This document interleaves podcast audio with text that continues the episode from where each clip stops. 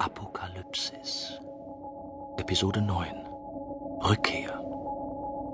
42. Kapitel. 11. Juli 2011. Flight Level 360 über Baku, Aserbaidschan.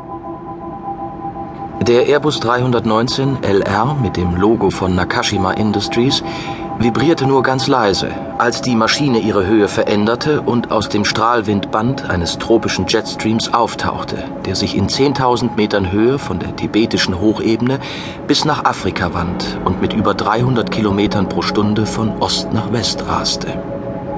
Ein Gegenwind, der selbst dem leistungsfähigsten Verkehrsflugzeug zusetzte. Um schneller fliegen zu können, ließ der Pilot die Maschine daher auf 11.000 Kilometer steigen – von alledem bekamen die acht Passagiere des Flugzeugs, abgesehen von ein paar Vibrationen, nichts mit. Sie hatten auch genug andere Probleme.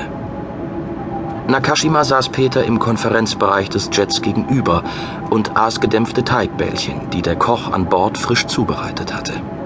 Etwas abseits saß auch Bühler mit am Tisch. Nur Peter war nicht nach Essen zumute. Du wirst sie nicht retten können. Plötzlich diese Gewissheit. Essen Sie, Mr. Adam, forderte Nakashima ihn auf. Sie müssen essen. Sie müssen. Sie sind Seth, sagte Peter. Warum hören wir nicht einfach mit diesem Versteckspiel auf?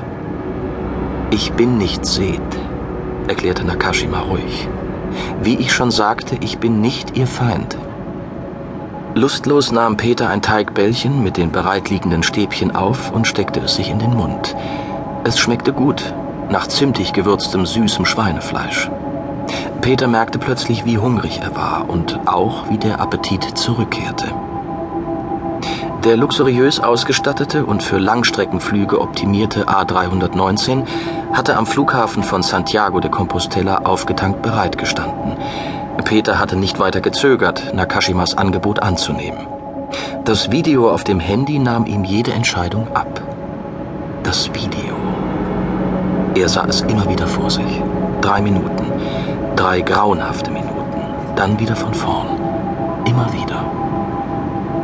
Nach dem Essen kehrten sie zurück in den hinteren Teil des Airbus, wo die Kommunikationszentrale untergebracht war. Drei Techniker arbeiteten mit Hochdruck an der Analyse des Videos und des Handys, das ein Unbekannter in Santiago für Nakashima im Hostal de los Reyes Católicos abgegeben hatte. Behauptet er. Peter wusste nicht mehr, wie viele Male er den Film in den letzten Stunden angesehen hatte.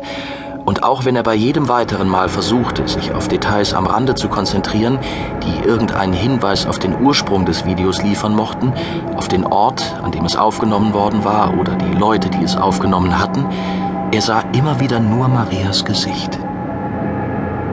In schlechter Beleuchtung sah man sie auf einem Stuhl in einer Lagerhalle sitzen, die Hände hinter der Rückenlehne verschränkt.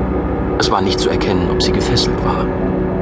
Während ihrer kurzen Ansprache starrte sie die ganze Zeit auf einen Punkt hinter der Kamera, möglicherweise den Text der Botschaft oder ihre beiden Entführer, deren Schatten undeutlich zu Marias Füßen zu sehen waren. Marias Gesicht trug Spuren von Schlägen. Sie sprach langsam mit fester Stimme. Mein Name ist Maria Eichner. Ich befinde mich in der Gewalt der Träger des Lichts, dies ist eine Nachricht für Peter Adam. Sie machte eine kleine Pause und verzog kurz das Gesicht, wie nach einem stechenden Schmerz. Dann fuhr sie fort. Sie werden mich töten, Peter. Ich habe keinerlei Zweifel, dass Sie es tun werden. Der Punkt ist, Sie werden mich so lange foltern, bis du hier bist. Bei Seth, in Nepal. Es tut mir leid, dass es so weit kommen musste. Und ich bitte dich nicht, mir zu helfen. Im Gegenteil, tu es nicht, Peter. Sie werden auch dich töten. Mein Glaube und die heilige Jungfrau werden mir die Kraft geben, dieses Martyrium zu ertragen, bis es dem Herrn gefällt, mich zu erlösen. Aber ich habe eine Scheißangst. Sie geben dir 24 Stunden. Man wird dir die genauen Koordinaten durchgeben, sobald du in Kathmandu gelandet bist. Behalte das Handy, auf dem du dieses Video gerade ansiehst. Die ganze weitere Kommunikation wird über dieses Handy stattfinden. Sie sagen, die Tatsache, dass man dir dieses Handy bewusst über Nakashima aushändigen wird, sollte wohl deutlich genug machen, dass Sie die Situation voll